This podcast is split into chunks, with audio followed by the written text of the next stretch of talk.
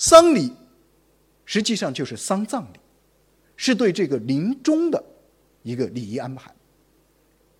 祭礼呢，是对逝去的祖先他的一个长期的一个祭祀活动，当然也包括对天神和这个地旗，也就是地神的祭祀活动。朝礼是指这个诸侯朝见这个天子之礼，聘礼呢是指天子派遣使者聘问诸侯之礼。乡礼和社礼呢，是指地方上举行的这种礼仪。乡礼的话叫乡饮酒礼，它是一种养老之礼；社礼的话呢，也就是选举这个年轻人啊，通过射箭来进行比试，然后为国家呢选取这个人才，它实际上是一种选举的一种礼仪。那么在隋书经济制的呃礼仪制当中。他将这个传统的礼仪啊归纳为五类，那就叫吉、凶、兵、军、家。这个五礼体系实际上是后来啊我们这个讲传统礼仪的分类的时候普遍采用的一种分类方式。那么到了南宋的时候，在朱熹所做的《仪礼经传通解》当中，他提出了一个七礼的规模啊一个礼仪结构，叫做家礼，主要包括冠婚丧祭礼。乡礼包括乡饮酒、乡社礼，然后学礼主要是学校礼仪，以及邦国礼、王朝礼、丧礼和祭礼，这个共同构成七礼。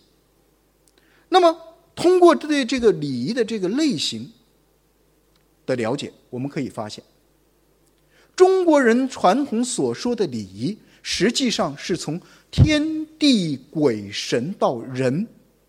无所不包的，它是无所不包的，它是用来协调整个人类社会所能够遇到的全部的事情的一整套规范。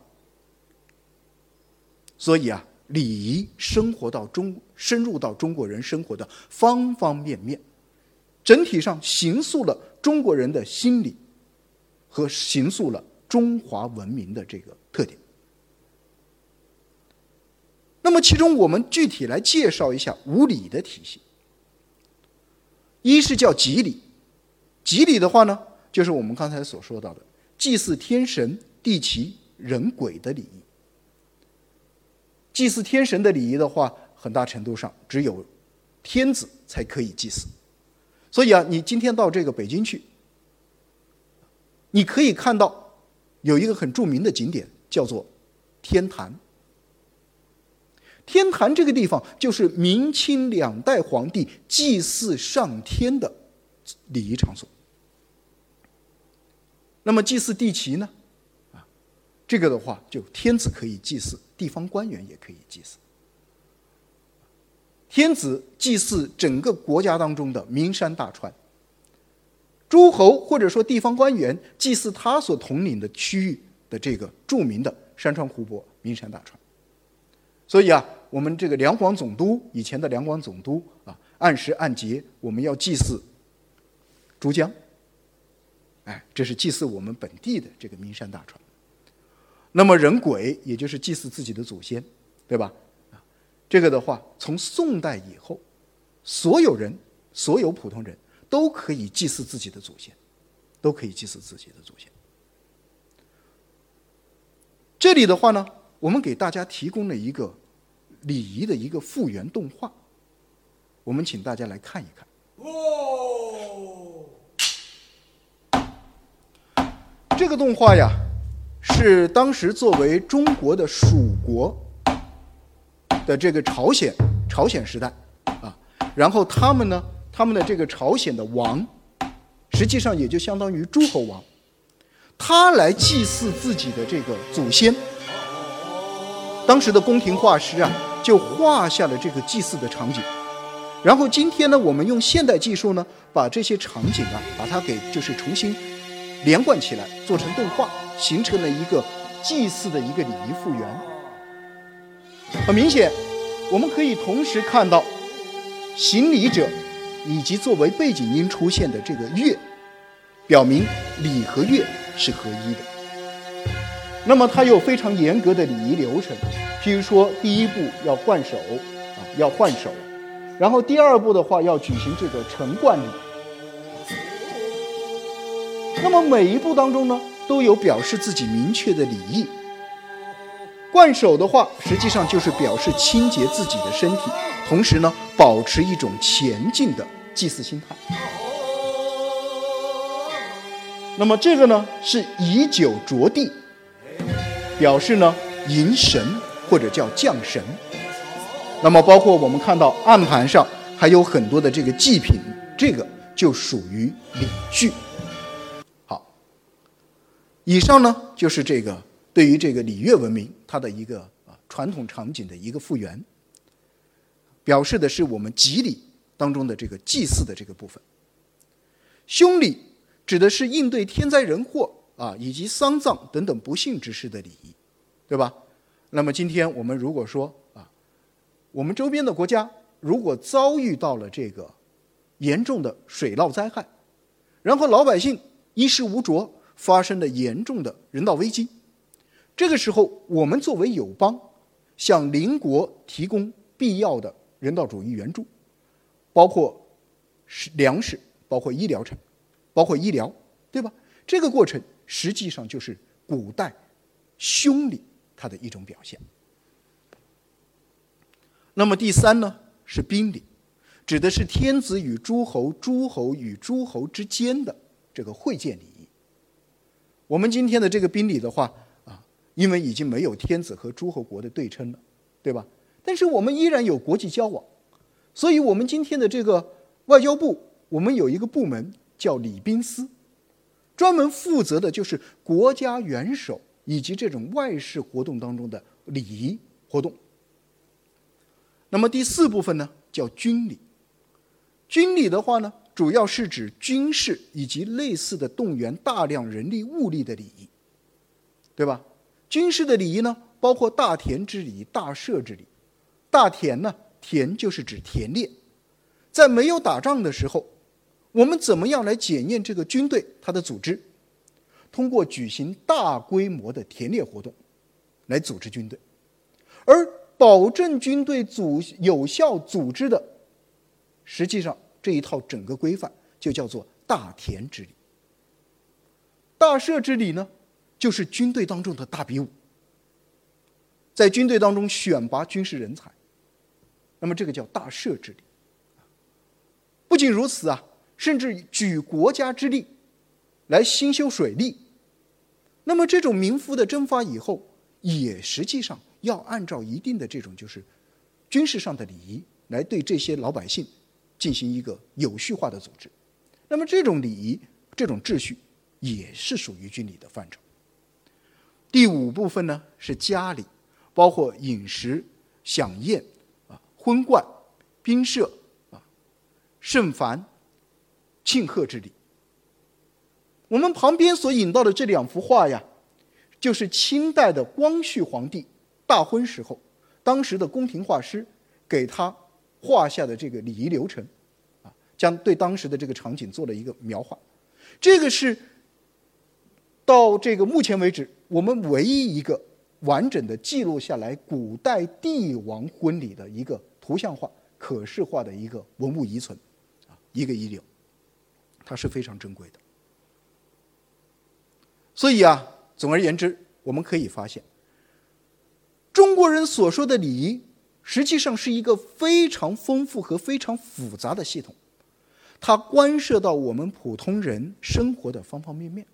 关系到整个社会的组织和整个政治架构的建立，也关系到人与天地自然它的这种复杂关系。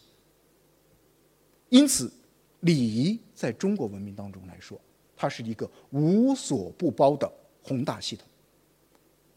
在很大程度上，礼仪和文明和中国形态的文明，它就是对称的，是可以。彼此互换的两个概念，正是在这个意义上，我们可以说礼是中华文明的第二个核心理念。那么第三个问题是，哪些礼古代礼仪还有现代价值呢？要讨论这个问题啊，我们就首先需要讨论礼乐文明的基本精神。我们前面提到过，礼具有三重属性：一是实践性，二是强制性或者普遍性，三是合理性。伴随着时代的发展，我们不难发现，当我们过于强调礼乐文明的强制性的时候，当这种古代传统的礼仪不适用于当下的社会生活的时候，礼仪会对当下的社会生活造成妨碍。只有主张一种合理的礼乐文明，礼的强制性和普遍性，礼的实践性，才可以真正得到有效的贯彻落实。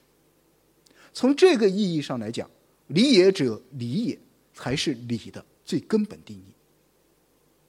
那么，中国传统的学者早就发现了这一点，所以啊，他们指出礼它的一个基本精神，叫做礼实为大。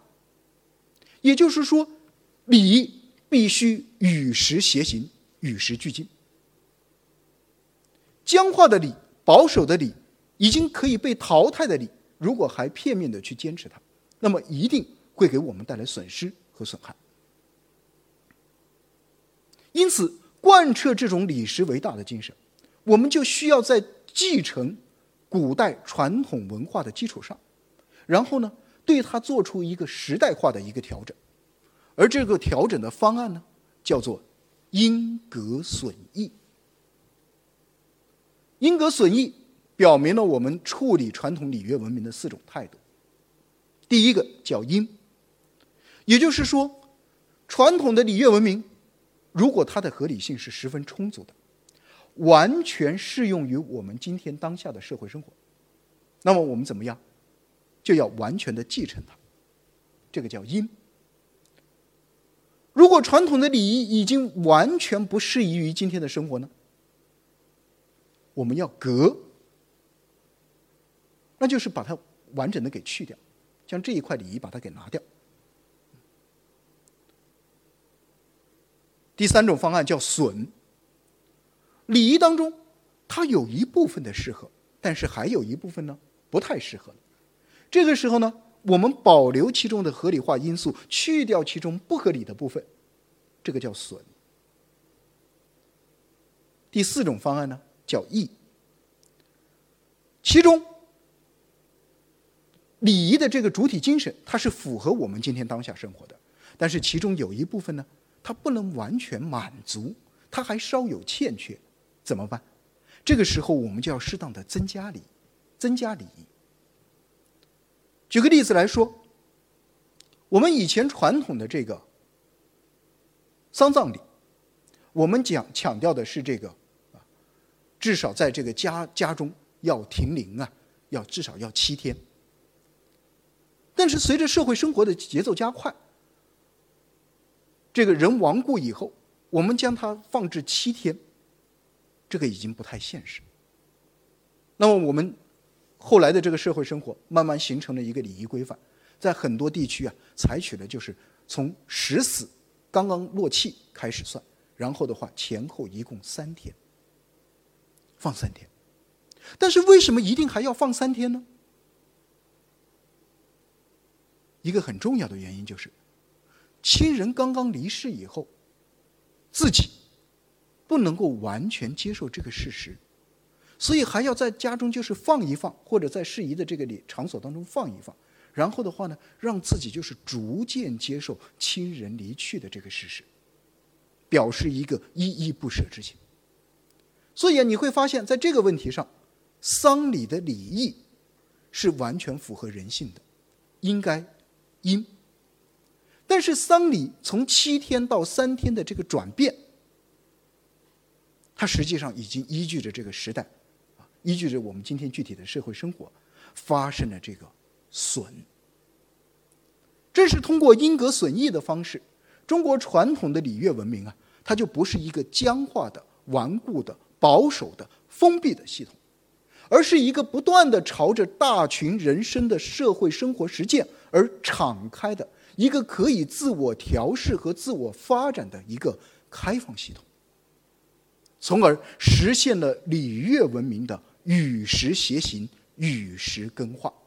这是中华文明进步的一种方式。那么具体到我们今天，我们不难发现。传统礼乐文明当中，依然有着很多元素可以为我们所继承。譬如说，我们今天国家颁布了国家公祭日，祭祭祀我们在这个民族苦难中当中死去的这个国民，祭祀为我们今天的这个生活抛头颅、洒热血的这个先烈，以及啊，祭祀。作为中华民族共同人文始祖的皇帝、炎帝，这一系列祭祀礼仪慢慢的恢复和确定，它实际上是对古代吉礼的一种延续。那么前两年我们举行了这个建国七十周年的盛大庆典，这个庆典。在古代礼仪当中，就属于家礼的部分，包括我们前面提到的，我们一定会有国与国之间的交往，所以宾礼这种就是说不卑不亢，然后的话彼此尊重的这样的宾礼，它在今天依然有它的礼仪价值，甚至包括具体到人际交往过程当中，人与人之间的交往也会。自觉和不自觉的使用到传统礼仪当中的宾礼因素。那么至于各种军事礼仪，那就更加如此了，对吧？我们到军营当中去，我们到这个啊，经过这个军事的这个呃这个部分的这个机构的时候，我们会发现军营内外实际上是完全两种不同的氛围。一个很重要的原因就是，军队当中的这个士兵、军官。他们都受到军礼的约束，有非常明确的这种礼仪规范的要求，对不对？和我们普通老百姓啊，这个行走坐卧的这个精神风貌是完全不一样的。所以啊，这一系列的礼仪在国家社会层面上来说，实际上都在发生着它的作用，只不过产生出了新的时代内涵。那么从个人和家庭层面来说呢，冠婚丧祭的礼仪。在我们今天，依然调整着人类社会的这个普通生活。譬如说，我们说冠礼，今天可能我们不再在二十岁的时候举行冠礼，而是在十八岁的时候呢，举行成人礼，对吧？那么实际上继承的就是冠礼事已成人的礼仪精神。婚礼，我们今天所强调的婚礼，依然是和二性之好。男女双方互相平等，啊，两个家庭然后互相缔结，形成一个美满啊和乐的小家庭，继承的是婚礼的礼仪精神。那么丧礼当中，生养死葬、善始善终的礼仪精神，在我们今天依然有很强的保留。老百姓对死、亲人的亡故这件事情，实际上都怀有。很强的一个历史文化传统的一个影响。祭礼表达的是慎终追远、和亲睦族的观念，尤其是在我们岭南地区，我们很多地方啊都有这种祠堂。祠堂的主要礼仪功能呢，就是用来祭祀。所以啊，尤其是在新冠疫情以前，啊，以前在这个就是到了约定的日子。同一个宗族的很多人要从全国各地不同的地方回到这个祠堂当中，共同举行这个祭祀典礼，表达对祖先功业的这个怀念和尊崇。甚至很多远方的游子、华人华侨都会回到这个祠堂，对吧？来表示认祖，啊，这个寻根，实际上都是同样一个慎终追远、和亲睦族的观念的体现。所以啊，从这个意义上来讲，传统的礼仪实际上没有一天离开过我们的社会生活，离开过我们的国家、社会和个人。每一个中国人实际上都长期处在礼乐文明的浸淫和熏陶当中。那么，尤其在学理的层面上，大家知道，中国是一个重教弘文的一个国家。中国传统的礼乐文明呢，赋予了中国人这个重教弘文的这种传统。我们不管自己读多少书，读没读书，但凡有一点点本事，但凡有一点点力量，社会生活境遇得到了一点点改善，那么我们一定会有一个期望，就是怎么样，供自己的子女读书，然后希望他们通过读书，然后能够懂得道理，然后能够过上更美好的生活。所以啊，由此形成的这个重教弘文的传统啊，在这个中国文化的这个当中是非常具有特色的。与之相关的包括尊师重道，同样也是我们中华民族的一个很优良的传统。那么这里的话呢，我们同样也有一个动画，这个动画呢，同样也是在这个朝鲜李朝的时候，由这个宫廷画师啊所绘制的王世子入学图。然后我们用现代技术把它变成了一个可以呃连续性的动画。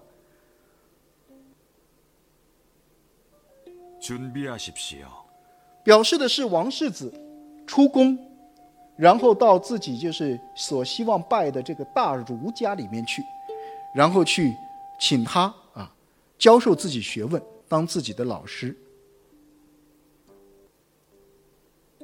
王伯瑞。